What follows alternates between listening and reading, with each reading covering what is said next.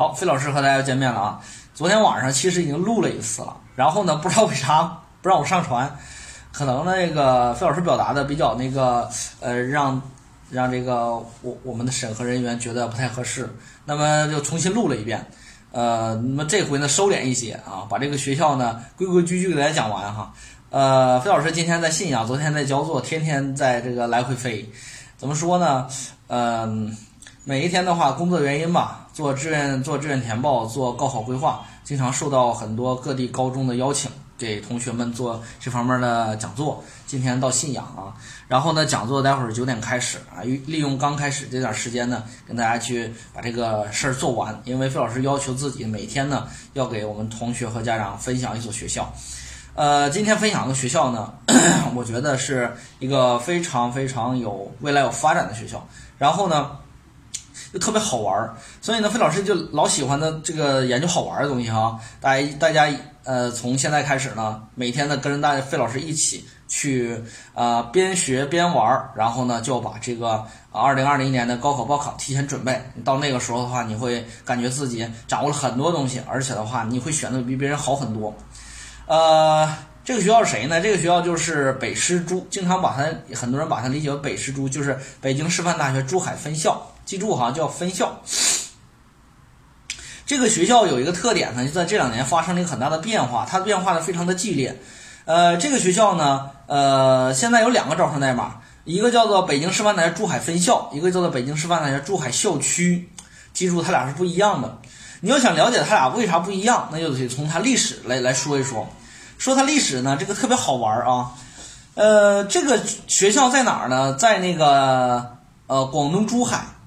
珠海市呢，是我们呃中国的这个改革开放的重点城市。这个城市呢，可经常被很多人的这个戏称为这个小直辖市。为啥？它具有直辖市的这个经济发展的规模和条件，同时呢，具有呃中国最南方，背靠着港澳，而且这两年的港港珠澳大桥的修通，让珠海成为广东省一个经济发展的强大的发动机。呃，经济发展的一个快速，让这个城市呢具有很强的这种人才集聚的能力。所以呢，这个地方呢可以说不是自贸区的一个自贸区，发展的特别好。然后，但是呢，你会发现这个问一个是问题，就是发展好的城市它缺人才，缺人才呢就制约它的发展。所以珠海呢这两年呢在不遗余力的在引进呃一些非常非常好的一些大学。珠海本地呢，需要这个人才供给，需要人才培养。肯定的话，如果当地有大学，那么很多的同学都会留在当地。但是呢，珠海确确实实没有一些这个呃历史的原因吧，没有形成一些这个大学集聚群。呃，目前来说呢，在珠海的学校呢比较少，基本上呢也就这么几所。第一个呢是中山大学的珠海校区。然后第二是暨南大学的珠海校区，这两个一个九八五，一个二幺幺啊，主校都在广州，它的分校区呢都在珠海。然后呢，还有呢，像这个嗯遵义医学院，现在改名叫遵义医科大学了，在呃珠海设立了一个分校区。那这个分校区呢，招生两个专业，一个叫临床，一个叫口腔。所以说这两年呢，这个学校呢，呃，在河南省的 T 呃一本的收分呢，就这个校区收分能达到五百七，这就很奇怪了啊。然后呢，还有像这个吉林大学珠海两两个独立学院吧，吉林大学珠海学院和北京北京理工大学珠海学院这两个学院呢，这两年呢发展也特别快，特别北理工珠海，二零一九年居然进入河南省的一本招生，这让我们也非常的诧异。所以说，珠海呢目前来讲缺学校，那么这个二零零一年的时候呀。我们在全中国的一个中国的话，一个非常重要的一个大学，这个学校呢，我经常把它理解为，如果说从文理上来说，它应该能排到全国第三，叫北京师范大学。北师大呢，它在二零零一年的时候，珠海说，那我缺学校啊，我没有教育资源呢，怎么办呢？北师大说这样，我我来帮你办学。那么北师大最开始的时候，从珠海要了一块地，呃，做了一个北师大的教育园区。当时呢，搞呃搞研究工作啊，研究生院弄过来了。但是呢，到了二零呃零二零零零零二年的时候，北北京师范大学说了，那这个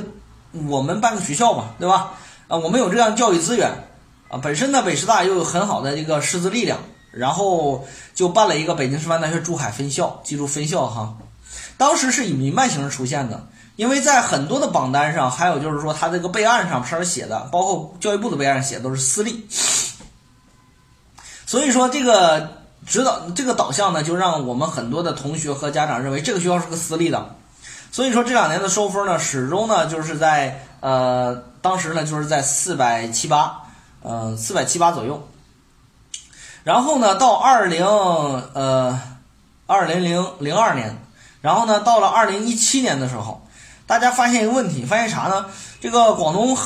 省政府和珠海市政府发现呢，这个学校办的很好。呃，因为当时呢，占地面积呢千八亩，然后呢，这个整个教育，呃，教学环境、设施条件都是珠海最好的。所以说，当时呢，在这个二零一七年的时候呢，由广东省政府牵头，北京师范大学和珠海市政府三方共同签约筹建这个北京师范大学珠海分校。有很多人说这个学校是个民办的，其实呢，我觉得这个学校你说民办的也不太合适，因为啥呢？一般民办的我们不能不能光从学费上来说，要从一个另外一个角度来说，就是它的主体办学的主体到底是一个公办性质还是民办性质？但是你发现这个办学主体的三方呢，其实它还是公办的，对吧？广东省政府、珠海市政府、北京师范大学，你说哪个不是公办的？那这个学校的话，就可能收费稍微稍微高，稍稍高了一点。啊，所以说呢，就很多人把它理解民公办的、民办的，但是我觉得哈，你你把它怎么看？从费老师这里，我觉得它是个公办的，那没有什么问题，因为它整个的教育资源，它的这个收的学费，完全没有用于盈利，完全都是用来投入教学，那每一分钱花的都有价值，那这个学校它就是一个所公办的学校，对不对？好，到了二零一九年的时候。由于这个学校办得很好啊，这个学校呢，后来呢，这个北师大呢又在珠海盖了另外一个学校，叫做 UIC，就是北京师范大学浸会国际学院。呃，北京师范大学和香港浸会大学，这是亚洲排名前五十的两个学校，共同合作在珠海办了一个国际学院。未来呢，以呃以这个博雅制啊，博雅学院制，因为通识教育嘛。然后呢，未来呢，进入到香港、澳门工作。或者是说到那个外那个美欧美留学，都是个很好的机会和跳板，所以说被很多的同学和家长非常认可。UIC 这两年发展特别好，收分呢在河南省始终呢都能收到五百四五，那这就很不错了，因为它收费学费也确实高，将近将近有七八万块钱，学费也不低。然后呢，在二零一九年的时候呢，北京师范大学呢向国家教育部发个呃发了一个这个申请，什么申请呢？就是。我想把北京师范大学珠海分校校区及 UIC 校区两校区合并，干嘛呢？把这两个呃不是就是说是分校的情况，直接呢把它升格为北京师范大学珠海校区。也就是说，以后发北京师范大学的毕业证和北京呃珠海校和那个呃北京师范大学的学位证，也就是说一下子把这个学校从私立的转变为直接是北京师范大学本校了，然后呢，呃，这件事儿呢，当时呢，在二零一九年的时候呢，教育部很快就批了，批了之后呢，这个当时呢，这个呃，我们发现了一个呃问题，二零一九年费老师做志愿填报的时候发现一个问题，发现了就是原来北京师范大学珠海分校呢，在河南省的一本招生，招生。每一年的就招五六十个人都招生，但是呢，到二零一九年的时候，这个学校居然在一本消失了，就没有再招生了。然后呢，费老师突然发现，惊奇的发现，在二零一九年的时候呢，北京师范大学珠海校区这个代码新的出现了，在哪儿呢？在河南省的提前批招生，招收的是公费师范生，这就相当于是一个交接，相当于是二零一九年他们已经不再招生了。就是老校分校不再招生，就那个私立的不再招生了。但是二零一九年，他这个他这个公办的已经开始招生了。这对于我们来说就是一个很好的一个很好的一个提醒提醒。那么二零一九年的时候呢，这个我后来翻阅了一个材料哈，北京师范大学珠海校区呢，在全国开始新一轮的招生。那么招生规模是全国招六百人，再分两种形式。这两种形式呢，你仔细听一下啊。一种形式呢是在北京、安徽等四省，它招收的是什么呢？招收的是正常专业，有包括理科实验班、工科实验班，包括那个哲学、历史学，然后呢等等这些，他就是汉语言文学招收正常专业。但是他在河南、广西等六省，他招收的招那个招生的人呢，主要是公费师范生，就没有其他的公费师范生，通通都放到提前批。在北京那四省呢，放到一批本，你就会发现呢，这是一个很好的尝试。虽然二零一九年我们河南省招生的时候呢，他只在提前批招公费师范生，但是你能不能幻想一下二零二零年他会怎么招生？我觉得二零二零年在河南省的一本。他估计还会正常招生，就是以校区这个招生代码正常招生。那么他招生了以后呢？招生了以后，那么他这种招生方式一定会给我们同学带来了一个机会，什么机会呢？你想想，既然他从北京师范大学珠海分校变成了北京师范大学珠海校区，你想想他原来那么千八亩地是吧？原来招呃将近上万人的这个规模。那么他在这个二零一九年他不招生了，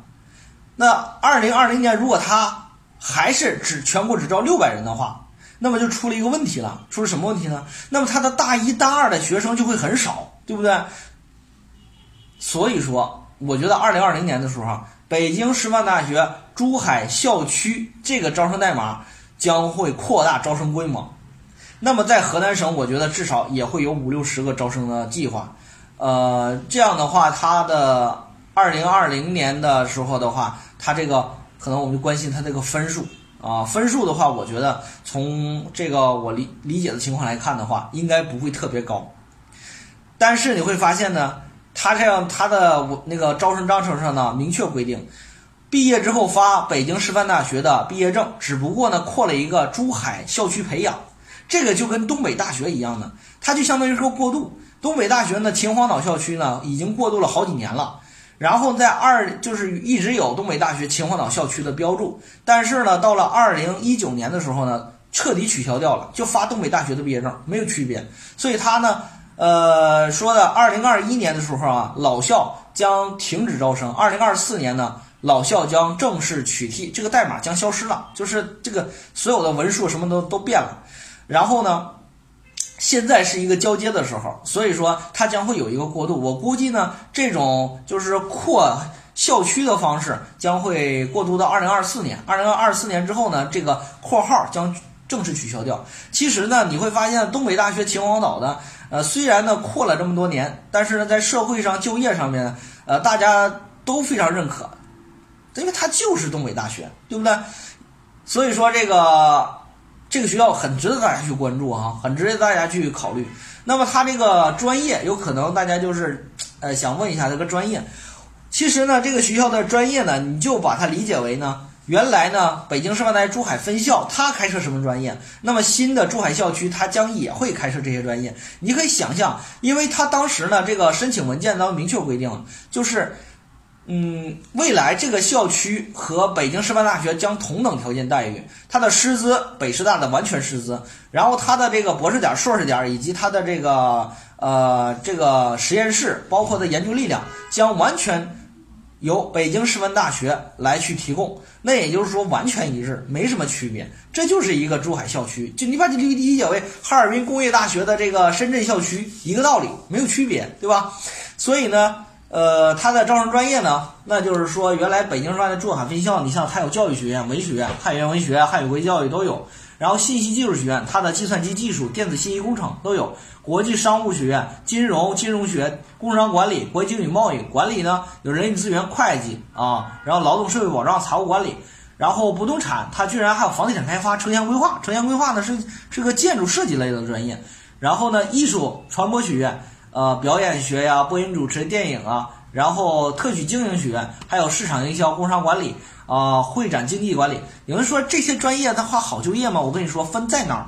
在这个学校就好就业，因为它背靠的是港澳，港澳呢这些学工商管理类的和会展类的是发展是最繁荣的，所以说他毕业之后呢，进港澳工作非常的容易哈。外国语学院、英语、日语，呃，应用数学学院、数学、金融、统计学啊，物流学院、物流管理、工程技术学院、电气。工业设计、生物技术、测控，啊，运动，呃，体休闲学院有运动体育，所以说这些专业在未来北师大的珠海校区都得开设。都有你所要学的专业，